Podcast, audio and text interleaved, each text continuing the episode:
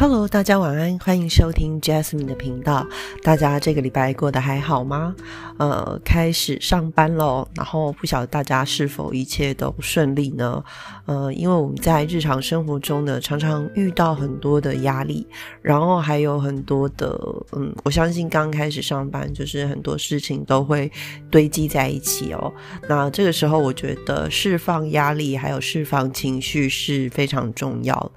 我觉得现代人哦，很多人都不太呃知道要怎么样释放自己的情绪哦。有些人适合就是动的哦，动态的，譬如说运动啊，哈，或者是去户外走走啊。那有些人就适合比较安静的活动。不晓得你是哪一种呢？呃，我今天呢要讲的这个主题呢，其实是跟疼痛有关。那为什么会讲到压力呢？因为呢，其实有非常多的。非常多的人哦，去了解就是所谓的疼痛跟呃你的心理是有哪一些部分的问题的一个关联哦。那呃，不管是呃就是做整骨的人哦，就是那个。你知道那个骨头量卡一声的那种整骨呢，或者是心理学家哦，其实都有呃都有做一些进一步的了解，然后也有不少人呢，就是写了相关的书籍哦。我相信这些就是大家有兴趣的话，去网络上找呢，其实都会知道是哪些书籍哦，或者是一些比较片段的资讯哦。那我今天呢，就是想要跟就是大家讲。一些就是这些相关的内容啦。那呃，有一个就是呃，整骨还有这个肌肉骨骼专家呢，呃，他叫做维奇维拉克尼斯哦，就是他也有写一本书，然后呢，他里面呢其实有呃有提到，就是说。在他的这个职业生涯的，就是对于客户的这个理解上呢，呃，其实他会发现哦，就是他把那个人哦，就是如果说你有酸痛或者是疼痛的状态哦，他把人的这个痛法分成两个部位哦，呃，一个类别是属于下背痛的类型。然后另外一个类别是属于上背痛的类型哦，就是他自己个人的时候，他会把它分成这两种内类型这样子哦。那下背痛的话呢，就我不晓得有没有人就是下背痛，因为其实我的下背痛还蛮严重的。哦，就是我的下背痛已经非常多年了。那我知道一开始其实是因为一个运动伤害，可是久了以后呢，因为嗯，可能有一点就是椎间盘错位的原因，所以呃，这个问题一直没有解决。可是有的时候他感觉还好哦，有时候就是感觉腰部、背部紧紧的，可是有时候就是会超痛、爆痛。哦，就是很不舒服的那种痛，这样子。那这边这边呢，他就有讲到，就是说下背痛的人哦，他会说下背痛其实如果以物理上来讲哦，就是通常都是肌肉拉伤啊，坐太久或者是椎间盘的问题。但是呢，如果你是女性的话，就有可能是卵巢或者是其他的在腹腔里面的生殖器官。或者是肾脏的问题哦，所以呢，然后下背痛有时候也会跟食物有关哦。他是说，当人对某些食物就是不耐，就是他的身体哈，他的体质不适合那个食物的时候，呃，这些食物可能会造成他们的肠胃发炎，那发炎就会。连接到下背痛，也就是说，其实你的痛呢，呃，是你内部的器官正在发炎，那只是可能那个神经就是牵连到你的，呃，到了下下半，呃下下腹的部分，那也有可能延伸到你的这个下背部这样子哦。如果说你们有动过腹腔手术的话，因为我之前动过嘛，如果说你们有动过腹腔手术哦。而且是剖腹的那一种的话，可能可以理解哦。就是说，你明明开刀是切这个气器官，讲的好像很可怕。你明明开刀是切这个器官的某个位置，可是你在复原的时候，你开了你的腹腔，然后你在复原以后，医生不是把它缝回去了吗？然后你在麻药退了以后，你却是感觉整个肚子都在痛，爆痛，很像有人在蹂躏你的那个肠胃，全部一起哦，这样子。啊，这是为什么？因为其实你的身体里面是有非常多的神经的，非常敏感，所以就是我我会相信说那个痛感可能是有可能会延伸的这样子哈。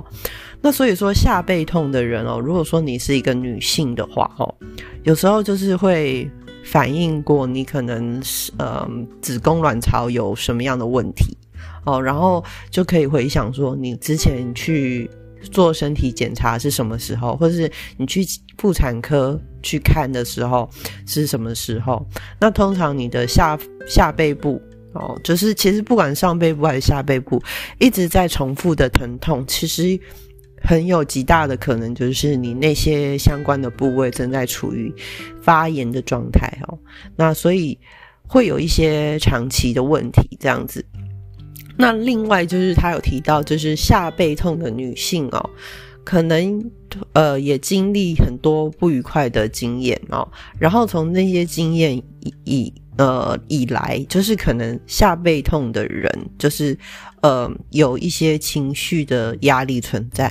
那这些压力呢，久了以后呢，会影响到自己的身体嘛？哦，然后呃，久了以后，这个背痛就是可能源自于一些还没有痊愈的一些创伤哦，嗯，也有可能是从小时候开始哦，也有可能是后来产生的哦。所以说，如果你的下背痛突然的出现，可以去试着去找到自己内在情绪是否有。没有被抚平的地方，因为我觉得现在人的生活非常的忙碌哦，所以有些时候你很难真的注意到自己的感受还有情绪啊。所以，呃，我我想哦，不管你是男性还是女性，其实如果说你有下背痛的问题，就是可以去想一下，就是说我是不是有长期的压力，或者是我过去是否遭受到什么样的创伤，是让我内心。觉得非常的难过的，或者甚至是让你呃感到恐惧，甚至裹足不前的，这些都有可能造成这个下背部的问题哦。在我呃，就是我常讲说，我们灵性呃，就是我不算是灵性工作者，但是我确实在灵性的道路上有嗯得到一些得到一些经验，还有得到一些资讯哦。那当我们在讲到下背部的话，它可能就是最接近的，就是那个第二脉轮嘛，吼，还有第一脉轮啊，然后对前三个脉轮都跟呃下背部是比较接近的，靠近腹腔这个位置。那其实这边呢，也都包含了一些自信，还有一些如果说你是痛的话，可能是比较负面的，譬如说是恐惧哦，然后或者是一些。自我怀疑的部分，所以，呃，这些其实都是相关联的哦。就是不管你是从科学的角度，还是从灵性的角度，很多东西其实是相关联的。那另外呢，就是有一个就是心理学家哦，呃，他叫苏珊。对，然后呢，他也有做呃类似的，就是他有做更详细的这个研究，就是说，因为他也相信情绪和心理压力可以引起生理的问题，哦，所以经历过创伤的病患会更容易患上慢性的疼痛。哎，我真的是经历过太多创伤，自己讲。好，然后呢，呃，情绪的压力呢？就是他说，一般来说啦，情绪压力会变成头痛或是肠胃不适。心理影响生理的原原理哦，是因为当我们受到压力的时候，这个负面的情绪呢，会使得某一部分的肌肉更更加的收缩哦，就是紧张嘛哦，然后就会收缩。那每一个情绪可能会影响到的那个肌肉啊，或者是内分泌不太一样，所以久了以后呢，你一直在同一个情绪里面打转的话，它的影响就会一直累加嘛，就会一直累积，因为你的肌肉都没有放松，所以那个地方就会开始疼痛。我觉得听起来蛮合理的，对。然后呢，所以呢。呃，就是有一个网站，他就去询问很多专家以后呢，就是分类哈，这是有有一个，这个是一个网站哈，然后他去做一个分类的哦，他去问很多专家以后，把这个疼痛的这个情绪的起因哈，整理成以下几种。那我觉得各位听众朋友，你们可以呃。听听看哦，就是说哪一个你你身上有没有所谓的疼痛，或者是所谓的酸痛哦？然后这些酸痛哦，你可以想一下，是否自己呃长期累积了某些的情绪？那当然也有可能就是你是一时的，就是你知道自己是受伤或者是什么的，那我觉得很好，你你知道原因，你可以解决它。但如果说是一个长期的，然后你不知道原因的话，也许。可以从调整自己的心情，还有做呃调整自己的情绪来思考哦。那第一个就是疼痛头痛哦，头痛的话就是生活承受过多的情绪压力了，就是你可能是一个很容易紧张的人，所以呢应该会应该要学会放松啊。然后再来是脖子痛，脖子酸痛，那脖子呢反映的是内疚与自责。哦，所以可能是一些容易把责任放到自己身上的人啊，所以可以想一下，你是不是脖子常常酸痛？那再来肩膀酸痛啊，肩膀我很常有哦，我常说人要有自己的责任要承担，所以呢，肩肩膀确实他们在这个统计上是说，肩膀他们觉得是呃承受我们的责任啊，所以。呃，要学会放下一些负担，也许有一些负担是别人可以可以分担的，这样子。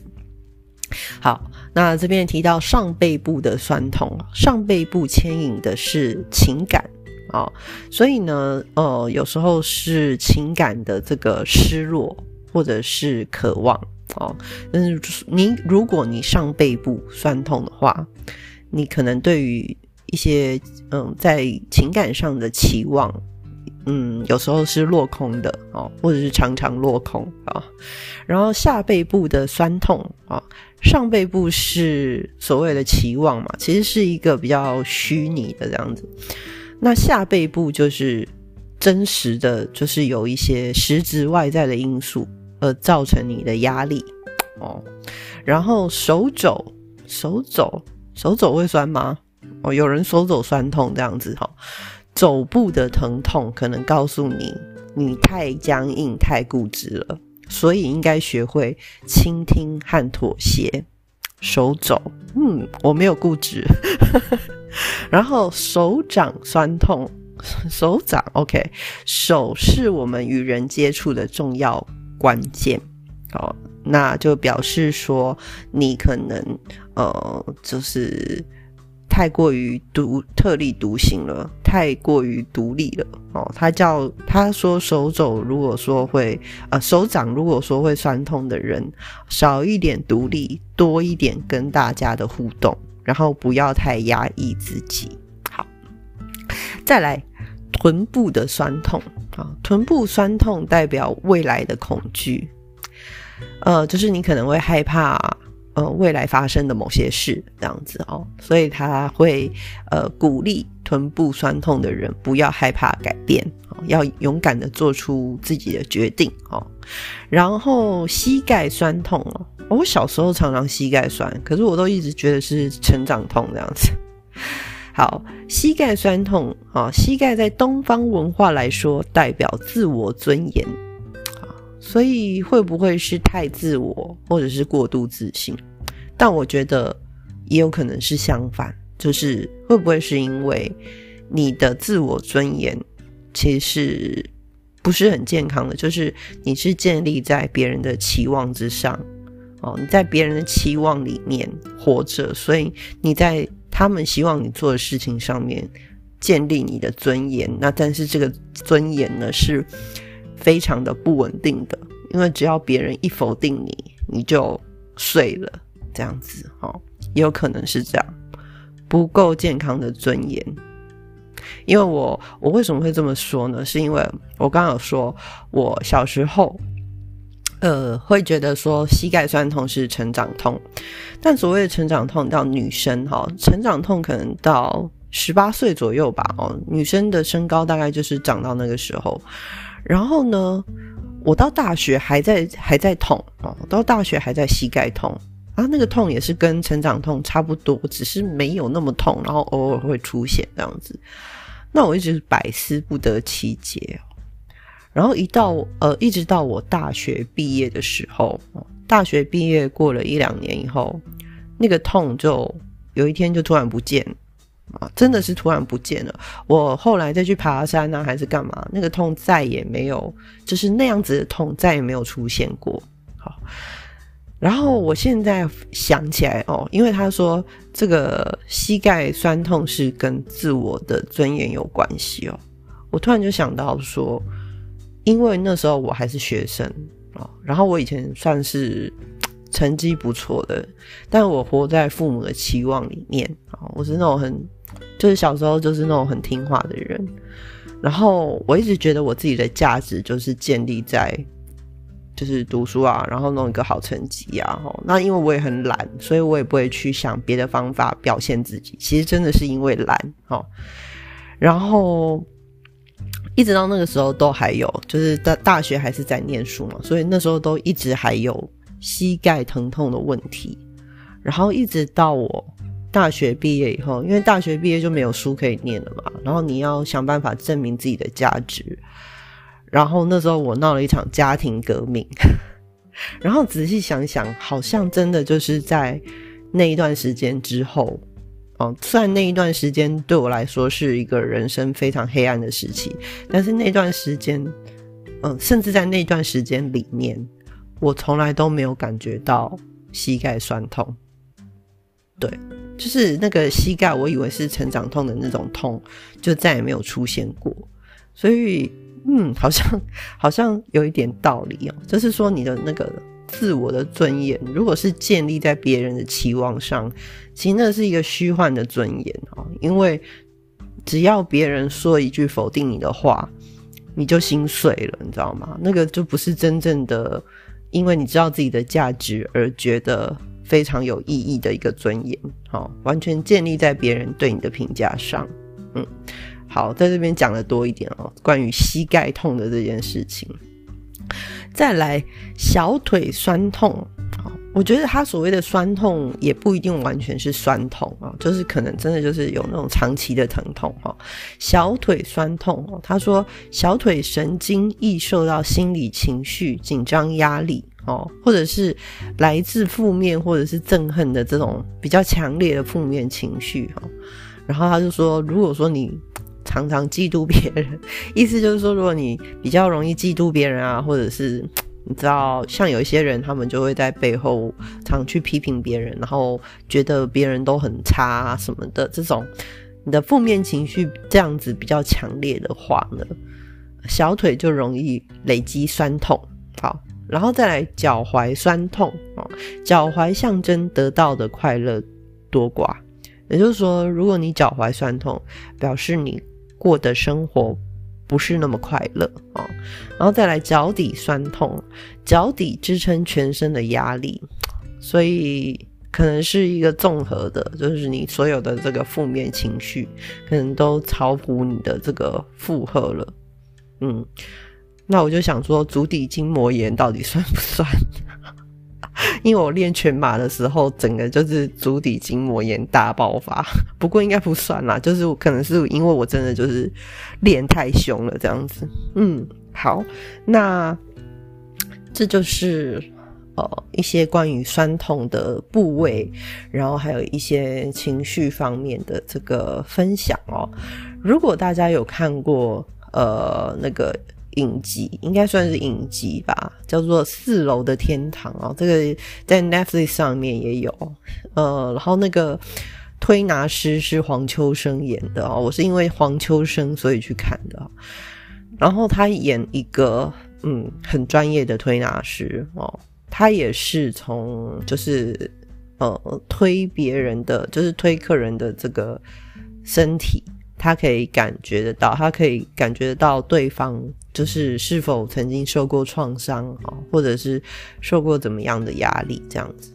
然后他也曾经就是那部剧里面，他也有。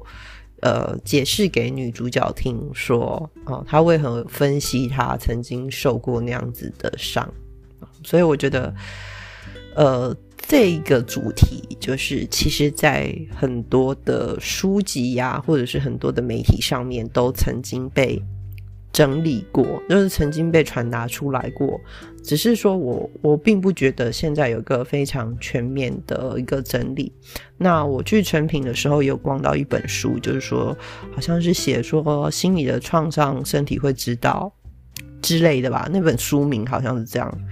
然后，但那本书真的是蛮厚的，所以我就加上它的排版哦，因为我很看排版，所以那本书我没有买来看。哦，但是如果大家有兴趣的话呢，倒是可以参考一下，然后呃，察觉一下自己哦。我常常说，我们要觉察自己的状态哦。那不只是嗯，我不想要就是说哦，什么灵性啊，还是什么的，因为身心灵本来就应该连在一起。所以一个人对自己负责的方式，就是同时可以。兼顾到自己的身体健康、心理健康，还有灵性上健康。但是灵性的健康必须要基于身体和心理，好，才能达到一个所谓的平衡。这样子，好，那我觉得今天的节目呢，就是大家可以听听看，就是可以看看观察自己呀，平常是不是有什么地方有长期的疼痛的问题。然后我刚刚讲的内容呢，是不是真的有反映到你们在现实中可能遇到的一些呃情绪上的问题？好，那今天的节目就到这边喽，祝大家调和自己的身心灵顺利。好，那就这样子，拜拜。